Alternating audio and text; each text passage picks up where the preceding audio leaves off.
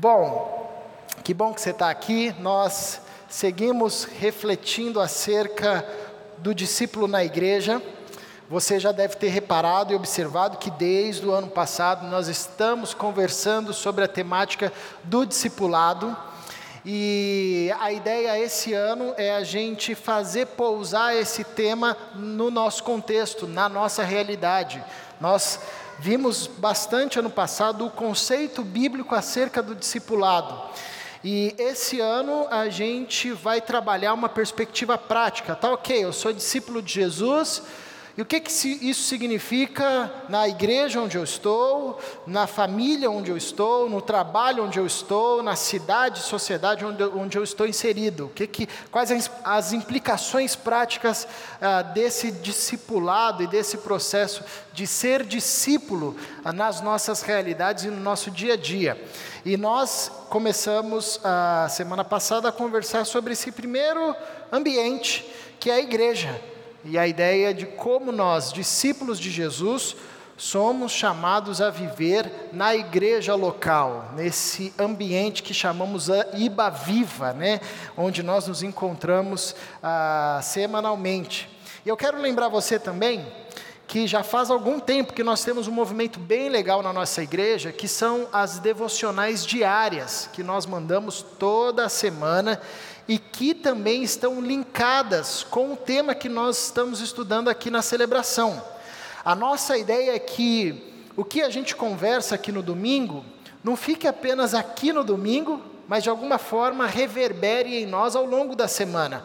Por isso, se você ainda não tem a prática de diariamente ouvir as devocionais que são ah, colocadas lá no aplicativo da Ibaviva. Geralmente são 10 minutos de devocional, você coloca lá para ouvir enquanto você vai fazer uma caminhada, ou quando você está dirigindo, ou lavando louça, enfim. Ah, é, eu quero te encorajar e desafiar você a ouvir. Você pode baixar o aplicativo da Ibaviva e lá vai ter um, um, ícone devocionais, você entra, acessa lá, tem todas as devocionais que nós já lançamos, é, e tem as devocionais que serão lançadas, inclusive sobre esse tema e essa série. E repito, é uma oportunidade incrível para você aprofundar o seu olhar nas Escrituras é, para você ser encorajado pela palavra de Deus e para você também é, auxiliar, né, para te auxiliar nas devocionais, para que você, depois dessa, de ouvir esse áudio, você engate aí na sua devocional pessoal. Então fique aí o desafio. Hoje nós conversaremos sobre a edificação mútua, unidade, diversidade e mutualidade e o nosso texto base é Efésios capítulo 4, do versículo 1 ao versículo 16. E eu convido você a acompanhar a leitura do texto. Eu farei a leitura aqui na minha Bíblia, depois nós voltaremos em alguns textos que serão projetados aqui, mas eu peço que você acompanhe aí no seu celular, na sua Bíblia de papel, enfim, é, a leitura desse texto. Efésios capítulo 4 do verso 1 ao verso 16, onde nós encontramos o seguinte: Como prisioneiro no Senhor, rogo-lhes que vivam de maneira digna da vocação que receberam. Sejam completamente humildes e dóceis, e sejam pacientes, suportando uns aos outros com amor. Façam todo o esforço para conservar a unidade do Espírito pelo vínculo da paz. Há um só corpo e um só espírito.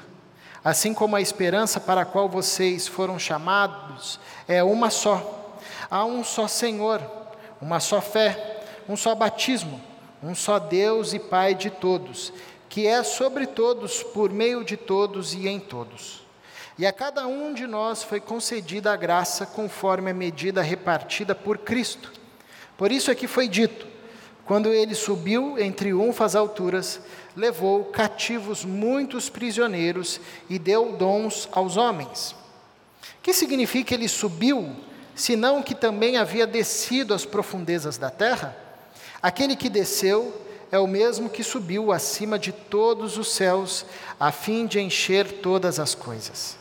E ele designou alguns para apóstolos, outros para profetas, outros para evangelistas e outros para, para pastores e mestres, com o fim de preparar os santos para a boa para a obra do ministério, para que o corpo de Cristo seja edificado. Verso 13.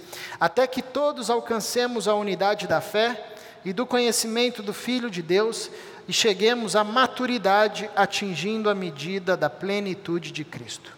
O propósito é que não sejamos mais como crianças, levados de um lado para o outro pelas ondas, nem jogados para cá e para lá por todo o vento de doutrina e pela astúcia e esperteza de homens que induzem ao erro. Antes, seguindo a verdade em amor, cresçamos em tudo naquele que é a cabeça, Cristo.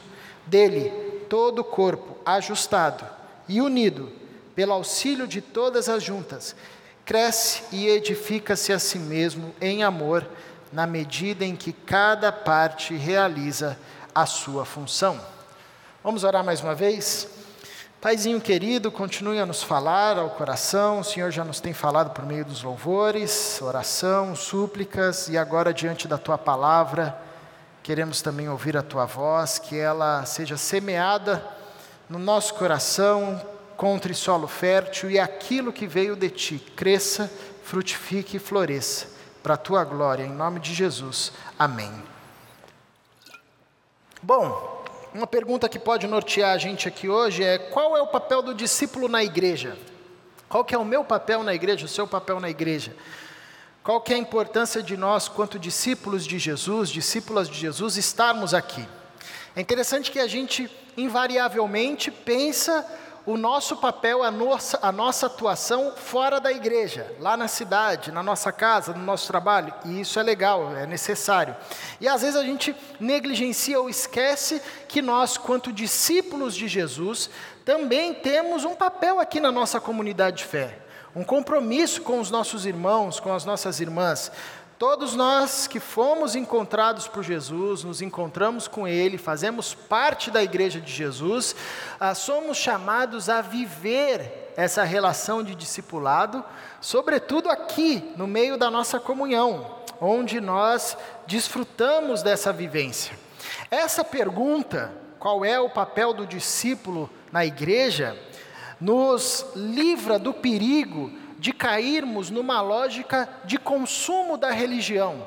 Sabe, aquele cara, aquela pessoa que consome religião, ela vem, ela está na igreja, mas ela está aqui meio que com uma lógica de shopping, né? Ela estaciona o carro dela lá, tem alguém para olhar o carro, ela entra aqui, está climatizado, quer ouvir uma boa música, tem lugar para deixar as crianças, quer ter comida, a cantina não está funcionando, ela reclama, enfim, ele vem com uma lógica de shopping. Chega cinco minutos depois, sai dez minutos antes, ninguém sabe o cara, ninguém conhece o cara, enfim.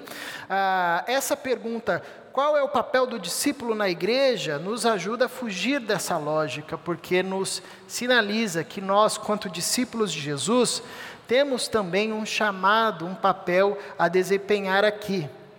Você que já tem uma caminhada longa de igreja, provavelmente já deve ter participado de algum multirão para mudança de igreja ou para construção de igreja. Eu sei que aqui na Ibaviva, é, há alguns anos atrás, teve um multirão para a igreja chegar aqui e uma trabalheira toda. Graças a Deus que eu cheguei depois que já estava tudo pronto. Mas eu estava vendo as fotos e vi a igreja toda empenhada, o pessoal trabalhando, o Renan atrapalhando, o pessoal trabalhando, o André tirando onda de todo mundo, como segue o jogo, é isso aí.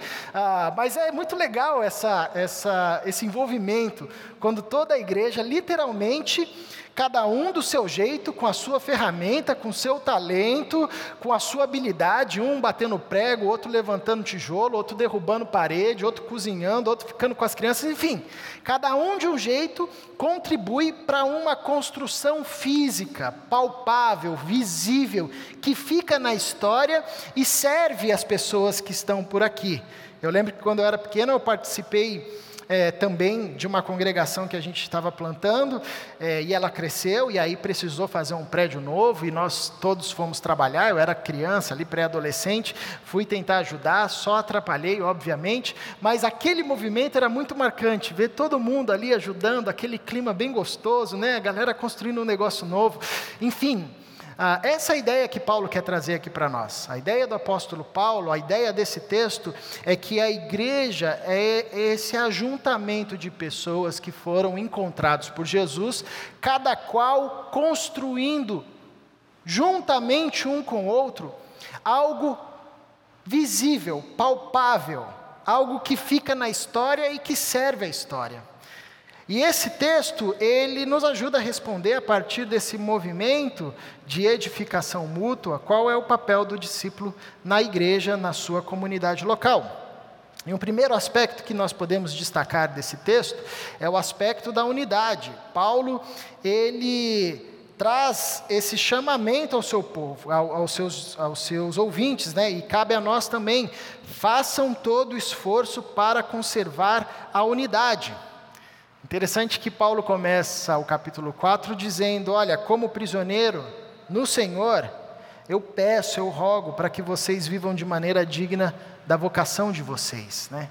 Paulo está escrevendo essa carta aos seus irmãos, lembrando das suas prisões, lembrando da sua prisão, e lembrando aos discípulos de Jesus que existe um jeito certo de viver, um jeito de viver de tal forma que a gente dignifica a nossa vocação, o chamado que recebemos para sermos discípulos de Jesus. Ou seja, quando fomos chamados por Cristo e desafiados nessa trilha de seguir o Mestre, nós recebemos uma vocação. E Paulo relembra aqui: vivam de forma digna da vocação que vocês receberam. E ele podia fazer isso, porque ele tanto viveu de modo digno que foi preso muitas vezes e sofreu no seu próprio corpo a, a, essa vocação, a dignidade a essa vocação. Então aqui Paulo inaugura uma série de exortações e encorajamento aos discípulos de Jesus, todas elas fundamentadas na grandeza e na gloriosa obra de sacrifício de Jesus Cristo. E a primeira exortação que ele vai trazer aos seus discípulos, e cabe a nós aqui também, é a, o esforço para conservar a unidade, é o conceito da unidade. Sejam completamente humildes e dóceis, e sejam pacientes, suportando uns aos outros com amor. Façam todo esforço para conservar a unidade do Espírito pelo vínculo da paz. Nós, discípulos de Jesus, fazemos parte da Igreja de Cristo. Essa igreja se encontra aqui localmente, mas ela é muito maior do que esse povo que se reúne aqui. É gente de toda a tribo, língua, nação, espalhada pelo mundo inteiro ao longo da história. Porém, aqui nós desfrutamos desse aspecto visível e palpável da Igreja de Jesus, da comunhão na qual fomos inseridos e que oferta para a gente uma unidade a capacidade de desfrutar de uma unidade, que não é promovida por nós,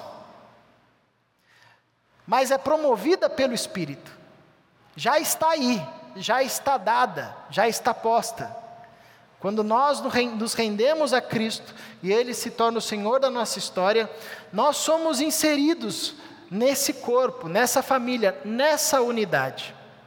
O que cabe a nós, discípulos e discípulas de Jesus, e esse é o nosso papel, chamado e desafio, é nos esforçarmos diligentemente para conservarmos a unidade. A gente não precisa criar unidade, graças a Deus, porque a gente, quando vai criar alguma coisa, geralmente a gente separa, né? Mas a unidade já está dada pelo Espírito Santo. Porque, na verdade, a gente nunca conseguiria construir essa unidade com as nossas forças. Você há de se lembrar que quando a humanidade rompeu com Deus e escolheu o pecado ao invés de obedecer a Deus, houve uma ruptura nas relações do homem com a mulher, do homem com a mulher e Deus. E isso seguiu ao longo da história. A história da humanidade é uma história de ruptura. Mas em Cristo, Deus nos dá a oportunidade de desfrutarmos novamente de uma unidade. Unidade que foi pensada lá antes da fundação do mundo. Unidade que tem ah, o seu modelo na Trindade.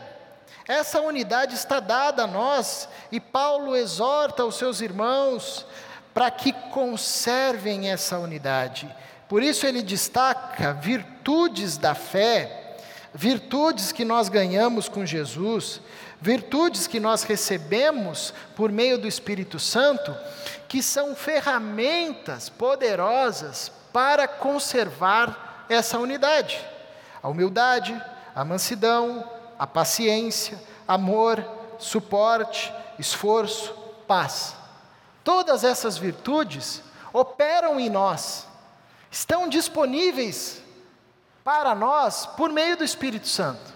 E por essa razão, Paulo diz àqueles irmãos: sejam humildes, sejam dóceis, sejam pacientes, suportem uns aos outros com amor, façam todo o esforço para conservar a unidade. Porque não existe unidade ou conservação da unidade onde há espírito orgulhoso, onde há coração altivo, olhar elevado. Não existe conservação da unidade onde há pessoas que a todo instante querem impor a sua razão, querem impor o seu direito. Você não sabe com quem que você está falando. Não existe conservação da unidade onde as pessoas têm um pavio curto. Não existe conservação da unidade onde as pessoas saem fincando bandeiras de ódio, levantam bandeiras e discurso de ódio. Não existe conservação da unidade onde as pessoas não são firmes e pacientes em suportar, em estar ali de base, de apoio. Não existe é, conservação da unidade onde não há esforço contínuo não existe conservação da unidade onde não há paz, onde as pessoas estão a todo instante levantando bandeiras de violência ou estão se degladiando, criando facções, criando rixas. Por isso o apóstolo Paulo vai nos encorajar a empenharmos todas as virtudes que já estão disponíveis para nós no ambiente comunitário da fé, para conservarmos a unidade, a humildade, a mansidão, o ser dócil, a paciência, o amor, capacidade de suportar um ao outro, não é suportar do tipo, ai, tem que suportar esse irmão. Não, a ideia aqui é ser suporte, base, estrutura, firme, o esforço contínuo, a dedicação contínua. Tudo isso no vínculo da paz. O discípulo na igreja tem como vocação primária conservar a unidade do Espírito. A nossa vocação inicial, primária, na comunidade, não é servir em um ou dois ministérios, não é cantar, tocar, não é. A nossa vocação primária, quanto discípulo de Jesus, é preservar, é conservar a unidade. Todos nós somos chamados para isso.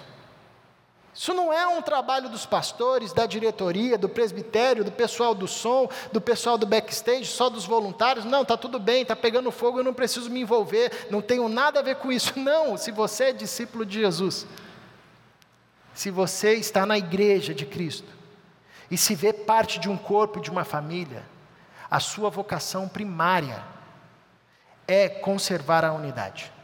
Interessante que muita gente fala, mas não sei o que, que eu faço, o que, que eu vou fazer, onde eu vou me engajar, qual que é, o que, que eu faço, o que, que Deus quer para mim. Pronto, está aqui. A vocação primária do discípulo de Jesus na comunidade de fé é conservar a unidade.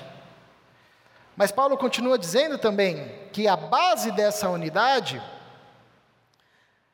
ela é uma base sólida e que o espírito, aquilo que o espírito produz em nós, é uma plenitude de unidade. Ele diz: há um só corpo, um só espírito, assim como a esperança para a qual vocês foram chamados é uma só. Há um só Senhor, uma só fé, um só batismo, um só Deus e Pai de todos, que é sobre todos, por meio de todos e em todos. Paulo nos apresenta o fundamento dessa unidade. Essa unidade não é criada por força humana, mas é pelo próprio Espírito. E nos torna um, um único corpo. Apesar de ser uma unidade gerada pelo Espírito e do Espírito, não é uma unidade fantasmagórica, que está lá no campo das ideias, assim, que a gente só acessa quando a gente fecha o olho, levanta as mãos, o teclado faz um fundinho. Não essa unidade se faz visível em um corpo palpável, um corpo de gente que dá para ver na história, que deixa a sua marca a história, que é vista, ouvida, sentida. Essa unidade também é uma unidade no Espírito Santo. Quando nós rendemos, confessamos a Cristo como nosso Senhor e Salvador, o Espírito de Deus cela com o nosso espírito nos dá o privilégio de vivermos agora ah, selados, unidos com a Trindade, coisa que nós tínhamos perdido antes, quando rompemos com Deus. É uma unidade no Espírito, todos aqui se reconhecem a partir do Espírito Santo. Isso significa que quando eu olho para você e você olha para mim, a gente não se reconhece apenas como Caleb, como João, como a Maria, a gente se reconhece como participantes de um mesmo Espírito, que se manifesta quando nós estamos juntos, que nos escolheu como casa para habitar. Não apenas a mim, não apenas a você, mas esse ajuntamento, o Espírito Santo escolhe como casa, como morada, como habitação. Então eu olho para você como alguém que foi alcançado pelo mesmo sacrifício que eu fui alcançado. Alguém que foi alvo da mesma graça que eu fui alvo e que sou alvo. Alguém que é portadora do mesmo Espírito que me conduz. Essa é unidade que o Espírito Santo promove em nós, que abre os nossos olhos e que também nos faz ter uma esperança. A nossa esperança é a mesma.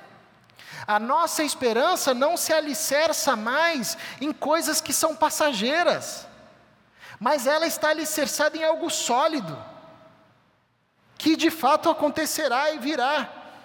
Essa unidade do Espírito nos faz ter um único Senhor, Jesus Cristo. Ninguém mais é Senhor de, de ninguém. Nós não somos mais levados por tantos outros senhores nem humanos, nem de ideias, nem de prazeres, nem de vontades, nem de desejos. Nós agora nos reconhecemos como um povo que tem um único Senhor, a saber, Jesus Cristo de Nazaré. Essa unidade promove em nós uma fé, uma única certeza e convicção na obra que Deus realizou em Cristo Jesus e será consumada no retorno do nosso Senhor. Uma fé sólida, uma fé inabalável, não é um chute no escuro, não é uma fezinha que a gente faz, talvez, pode ser, não. É uma certeza, é uma convicção que Deus faz nascer no nosso coração e nos chama para alimentarmos e fortalecermos mutuamente. Essa unidade também é vista num único batismo, num único processo de morte e ressurreição, onde morremos para a velha vida e nascemos para uma nova vida, e nos identificamos agora parte de uma mesma comunidade, ingressamos numa mesma comunidade, por isso nos reconhecemos a partir do batismo de Cristo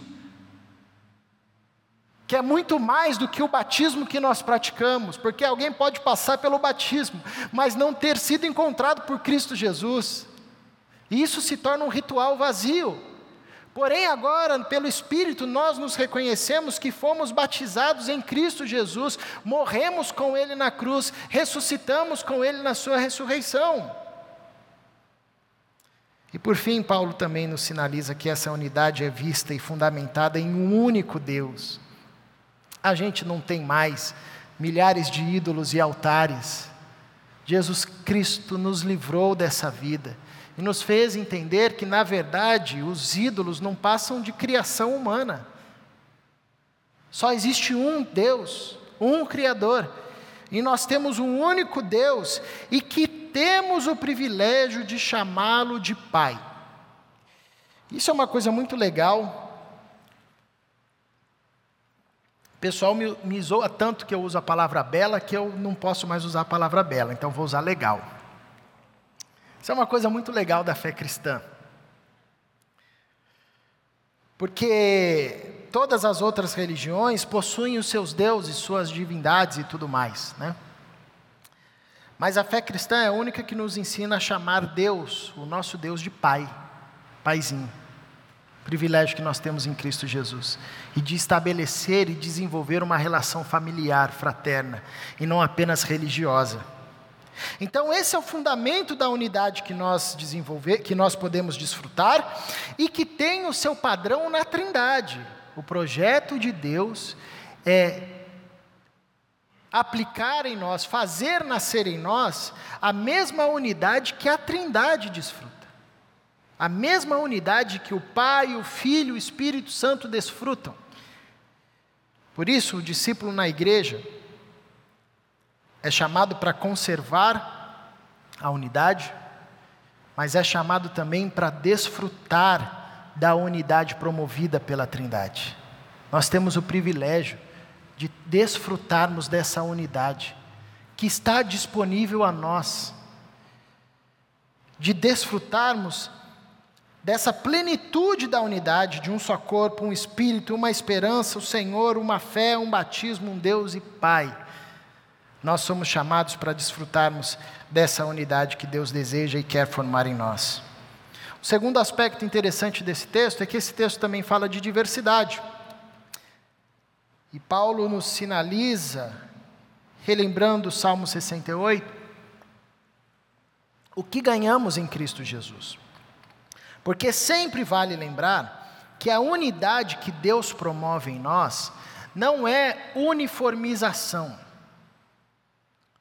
Nós, seres humanos, quando tentamos promover algum tipo de unidade, em qual instância for, invariavelmente, nós só conseguimos fazer isso por meio de uniformização. Se você pegar qualquer regime autoritário, seja ele de que aspecto político for, a, a, a unidade ou a ideia de unidade, na verdade, é a uniformização. Todo mundo se veste igual, todo mundo fala igual, todo mundo pensa igual, todo mundo lê a mesma cartilha, todo mundo frequenta o mesmo local, todo mundo tem o mesmo jeito de viver, todo mundo tem que ser igual. Não pode ter nada diferente. Se tiver alguma coisa de diferente, uma fala de diferente, bom, a gente tem que tirar essa pessoa porque ela está fora da uniformização. Não é isso que Deus promove em nós. Deus promove em nós unidade, que só existe em meio à diversidade. E aqui o apóstolo Paulo nos apresenta a lógica da diversidade na perspectiva dos dons. Ele vai dizer: E a cada um de nós foi concedida a graça conforme a medida repartida por Cristo. Por isso é que foi dito: quando ele subiu entre unfas alturas, levou cativos muitos prisioneiros e deu dons aos homens. Paulo relembra nesse trecho a grandeza do sacrifício de Jesus, sinalizando que a morte e a sua ressurreição preencheu a tudo, em cima do céu, embaixo do céu, na terra, nas coisas visíveis, nas coisas invisíveis, nada ficou de fora do sacrifício de Jesus, da sua morte, da sua, sua, sua ressurreição, e porque ele venceu e foi soberano sobre tudo isso, ele comprou um povo para si, levou cativo um povo para si e deu a esse povo dons, manifestações da sua glória, presentes, graça, fruto dessa graça e dessa obra que Deus realizou por meio de Jesus. E o dom é a forma como nós, discípulos de Jesus, consegui, conseguimos expressar o poder de Deus. Paulo, em Efésios, no capítulo 1, a partir do verso 18, ele vai dizer o seguinte: Eu oro para que vocês tenham os olhos abertos. Ele está falando àqueles irmãos, e a nós também, para que vocês tenham olhos abertos e vejam o que, que nós recebemos em Cristo: uma esperança, uma herança que não pode ser perdida, e poder. E aí ele vai descrever esse poder. Ele diz: poder, o mesmo poder que Deus usou para trazer Cristo dos mortos e elevá-lo acima de toda autoridade e dá-lo à igreja. Esse poder, que é o poder da ressurreição, opera em nós. E os dons manifestam esse poder. Dom é muito mais do que uma habilidade inata ou que foi um talento adquirido. Dom é um presente de Deus que confirma a nossa salvação em Cristo Jesus e que nos faz instrumentos para manifestarmos o poder da ressurreição. O mesmo poder que Deus usou para trazer Cristo dos mortos e colocar, já é muita coisa, né? Mas o texto continua dizendo, e colocá-lo acima de toda autoridade, de todo principado e potestade. Esse poder está à nossa disposição por meio do Espírito Santo, por meio dos dons que Cristo nos entregou. E todos nós que nos encontramos e fomos encontrados por Jesus, recebemos dons. Todos nós. Isso não é prerrogativa do pastor, do profeta, de quem ensina, do sacerdote. Isso é prerrogativa de todos os discípulos de Jesus. Se você se encontrou com Cristo Jesus, rendeu a sua vida a Ele, você faz parte desse povo que foi levado em triunfo com Cristo e recebeu esse presente, esse dom ou dons que manifestam o poder da ressurreição, que manifestam a glória de Deus, que trabalham não só na perspectiva natural, física, palpável, mas também nos auxilia para trabalhar em demandas espirituais, realidades que nós não conseguimos ver ver, tocar, mas são reais, existentes e geram transformação. E aqui a gente aprende sobre a diversidade do corpo. Porque os discípulos de Jesus receberam diversos dons. Na Bíblia, em Romanos, Coríntios, Pedro, a gente encontra algumas listas desses dons. Se você quiser se aprofundar, tem bastante material do Crescer disponível. Você dá uma pesquisada depois, fala com Israel, enfim. Mas o fato é que nós somos um corpo onde cada um recebeu uma forma de manifestar a glória de Deus, de manifestar o poder de Deus na história. Uma forma que é diferente uma do outro. E nisso consiste a diversidade do corpo, e aqui o apóstolo Paulo fala acerca dessa diversidade dos dons, porém, nós sabemos, sobretudo nesse contexto em que Paulo escreve, que a igreja já sinalizava outros tipos de diversidade.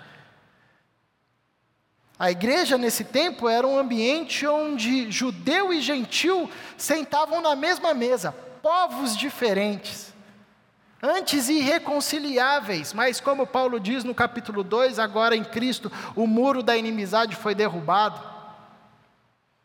Você tem senhor e escravo partindo do mesmo pão, se cumprimentando com um beijo santo. Homem e mulher trabalhando em cooperação sinalizando o reino de Deus em respeito e dignidade mútua, numa sociedade onde a mulher era inferiorizada. Para além dessas diversidades, o apóstolo Paulo também nos lembra que há no corpo diversidade da manifestação de Deus. Deus se manifesta entre nós de formas diferentes que nós não conseguimos contabilizar porque ele se manifesta através dos seus filhos e filhas. E cada um manifesta a Deus a partir do seu dom de uma forma peculiar. O apóstolo Paulo continua dizendo: com o fim de preparar os santos para a obra do ministério, para que o corpo de Cristo seja edificado até que todos alcancemos a unidade da fé e do conhecimento do Filho de Deus e cheguemos à maturidade, atingindo a medida da plenitude de Cristo. E para exemplificar essa diversidade, o apóstolo Paulo destaca para nós a pessoas, dons ou ministérios que eram exercidos na comunidade. Apóstolos, profetas, evangelistas, pastores e mestres, pessoas, dons que foram dados à igreja, com esse objetivo de preparar e de edificar. Há diversidade de dons, há diversidade de funções, nós não somos chamados para fazer a mesma coisa, graças a Deus.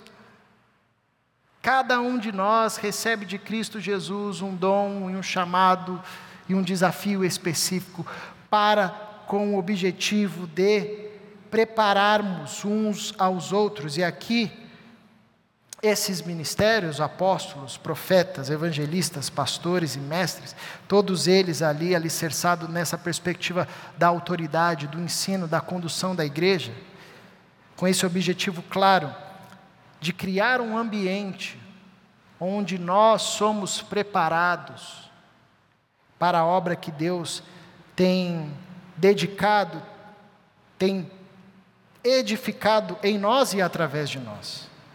Tudo isso para que a gente chegue à maturidade, tendo um corpo saudável, um corpo que aguenta longas jornadas, igual esse corpo aqui, ó, um exemplo.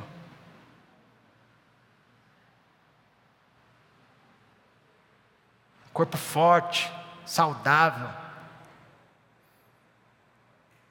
Brincadeira, é melhor que isso. Para que a gente atinja a maturidade da plenitude de Cristo.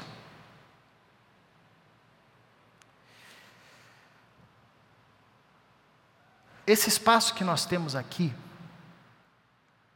além de ser um espaço onde nós somos confrontados, encorajados, consolados, é também um espaço onde nós somos preparados.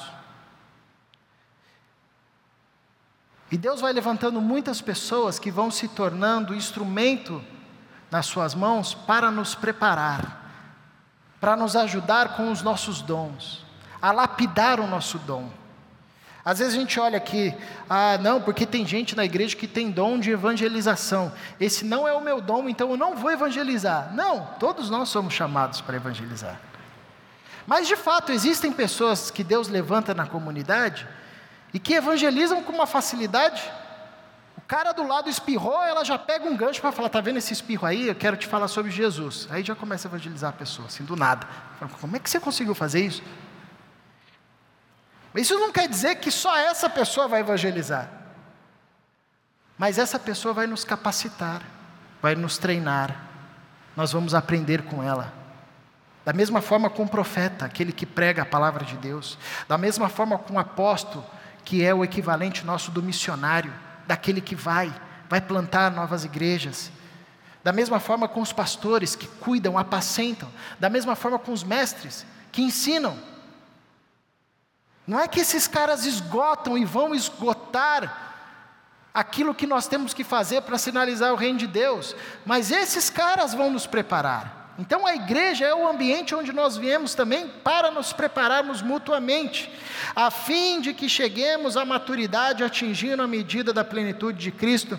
E Paulo aqui traz uma palavra muito interessante, ele diz o propósito nos versos seguintes, é que não sejamos mais como crianças, levados de um lado para o outro pelas ondas, nem jogados para cá e para lá por todo o vento de doutrina e pela astúcia e esperteza de homens que induzem ao erro. O propósito é que não sejamos mais como crianças. E isso aqui tem que nos confrontar frontalmente. Porque a igreja evangélica brasileira é uma igreja de crianças, é uma igreja de gente matura, é uma igreja de gente mimada, é uma igreja de gente que é levada por todo o vento de doutrina. Surge um cara dizendo: Não, eu sou, já, vamos lá. E isso denuncia a nossa falta de entendimento acerca dos dons. Isso denuncia a nossa falta de entendimento quanto discípulo de Jesus na comunidade local, de nos prepararmos mutuamente para que não sejamos mais como crianças levados por qualquer vento de doutrina. Por fim, Paulo também nos ensina acerca da mutualidade. Esse organismo cresce e edifica-se a si mesmo em amor. A diversidade, ela só faz sentido a partir dessa perspectiva da mutualidade. É interessante que hoje a diversidade é um tema muito comum nas grandes empresas multinacionais. E é interessante ver que a Bíblia já falava disso lá tempos atrás, né? Ah, mas toda, todo esse processo de diversidade no ambiente empresarial, por exemplo, pode ser um fracasso se não houver mutualidade, se não houver um engajamento. Esse é o grande desafio, inclusive. Não é acolher e abraçar quem é diverso, mas é fazer quem está ali entender isso. E a resposta bíblica para esse ambiente de diversidade, numa perspectiva de unidade, é a mutualidade. É a lógica do uns aos outros. É a lógica de que devemos amar uns aos outros, servir uns aos outros, orar uns pelos outros, encorajar uns aos outros, aconselhar uns aos outros. Toda vez que você encontra na Bíblia essa expressão uns aos outros, a lógica que está ali por trás é a lógica da mutualidade, e isso é muito forte no apóstolo Paulo. E ele encerra o capítulo, esse, esse trecho que nós lemos, do capítulo 4, dizendo: Antes, seguindo a verdade em amor, cresçamos em tudo naquele que é a cabeça, Cristo, dele todo o corpo ajustado e unido pelo auxílio de juntas, todas as juntas, cresce e edifica-se a si mesmo em amor, na medida em que cada parte realiza a sua função. Deus, pelo seu Espírito, promove unidade em sua igreja, mesmo em meio à diversidade de gente, de povo, de língua, de cultura de maneiras e formas de expressar a glória de Deus. Agora, essa diversidade não é um empecilho para desfrutarmos da unidade, porque nós entendemos que a diversidade é justamente presente de Deus para que a gente se sirva mutuamente, para a gente edificar mutuamente o corpo de Cristo. Porque nós temos necessidades diferentes, demandas diferentes, situações diferentes. Já pensou se todo mundo fosse pastor? A gente não ia se edificar.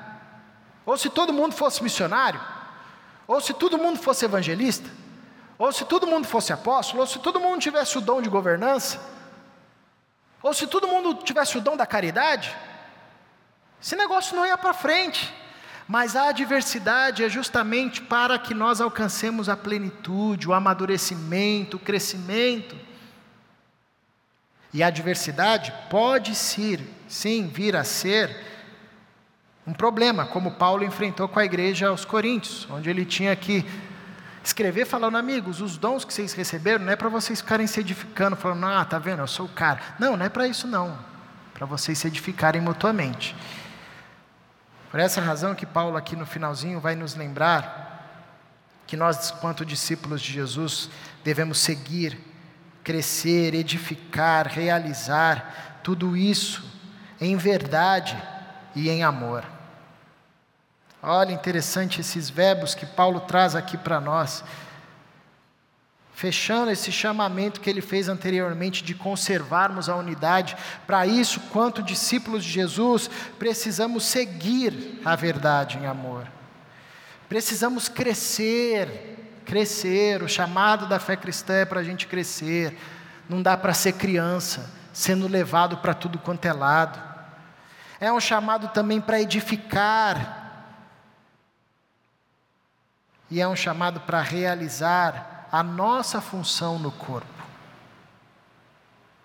E todos nós temos uma função a realizar no corpo de Cristo. Uma função que é sua e que não é minha.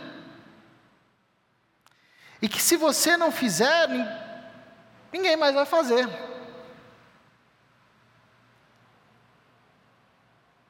Todos nós. É por isso que é importante que nós, quanto discípulos de Jesus, relembremos que na nossa comunidade local, nós somos chamados muito mais do que para servir, do que para vir aqui assistir a celebração e dar um check lá, bom, domingo já assisti. Mas o nosso chamado primário é para conservarmos a unidade entendendo a riqueza da diversidade. Não é tentar implantar uma uniformização. Não é assim que Deus trabalha. Deus levanta um povo diverso. Cada um expressa a sua glória de uma maneira diferente. E nós conservamos a unidade por meio da mutualidade, servindo uns aos outros. Eu lembro quando eu leio esse texto, eu lembro de uma campanha que eu, que eu vi uma vez, compartilhei isso é, no congresso que nós tivemos, mas como não estava todo mundo, eu vou compartilhar de novo. Era uma campanha, um comercial, na China, eles iam fazer uma, uma comemoração para o imperador. Então eles mobilizaram todo o país para fazer diversas homenagens, chamaram o exército, as crianças, não sei o quê, blá, blá. e aí eles foram até uma empresa estatal e, e chamaram os funcionários dessa empresa para fazer uma homenagem, uma apresentação para o imperador. E, bom, eles, cada, cada funcionário recebeu uma placa e eles iam desfilar, em determinado momento cada um ia levantar a sua placa e ia formar um mosaico, né? ia formar alguma coisa que iria homenagear o imperador. E tinha um funcionário lá que estava meio assim, já sem paciência com a vida, ele não queria muito ir, e ele recebeu uma placa que era branca. E aí ele falou: Eu não vou mesmo, eu recebi a placa branca aqui, eu sou a bordinha da, desse mosaico, não vou fazer falta nenhuma, amanhã eu vou dormir até tarde então. Aí muda a cena, aparece lá no dia seguinte, bem cedinho, todo mundo lá perfilado, fazendo as suas performances e tudo mais, e o cara dormindo na cama dele com a placa branca, ele pega, derruba o despertador, joga a placa do outro lado e não vai mesmo. E aí vai lá o exército, passa, faz a sua homenagem, as crianças, não sei o quê, e aí vai essa empresa. É, e aí os caras começam a entrar e de repente cada um levanta a sua placa. E vai levantando a placa, vai levantando a placa, e aí vai se formando um mosaico, e o mosaico é o rosto do imperador. Vai formando a cabeça, o olho, o nariz, a boca, e quando chega na boca falta um dente, que era a placa branca do cara. Esse cara provavelmente morreu, né? Na China você não faz um negócio desse, ainda bem que era só um comercial. Mas eu leio esse texto, eu lembro dessa história, porque todos nós recebemos um dom da parte de Deus. Quando esse dom entra na história e se manifesta, Deus é, é visto de uma forma peculiar, de uma forma diferente. Nós conseguimos ver a multiforme graça de Deus se manifestando através dos dons da igreja. É por isso que Deus, em Cristo Jesus, deu dons aos homens. E é por isso que o Espírito Santo nos chama a pôr esse dom na história. Porque quando ele aparece, nós abençoamos uns aos outros e revelamos uma face de Deus que a gente não vê e não veria se não fosse por aquela expressão do dom. É o que nós vemos quando nós somos abençoados por algum irmão com uma palavra de sabedoria, a gente diz: glória a Deus por sua vida, essa sua fala aqui me revelou Deus. Ou quando nós somos abençoados por um irmão que intercede por nós e nós dizemos: obrigado, Deus usou sua vida para falar comigo. Ou por um irmão que tem um dom de liderança e você diz: obrigado por nos conduzir, Deus se manifestou por meio da sua vida, enfim. Coloca o seu dom na história. Não pega essa placa que você ganhou, não joga para o lado, não. Bota esse dom na história, porque quando ele aparece, quem é visto não é você, quem é visto é o Pai. Nós vemos uma face do Pai, que só você, com o dom que recebeu em Cristo Jesus, consegue mostrar dessa forma, desse jeito, com essa história, com essa trajetória, e nos faz juntos louvarmos e glorificarmos a Deus. Vamos cantar mais uma canção?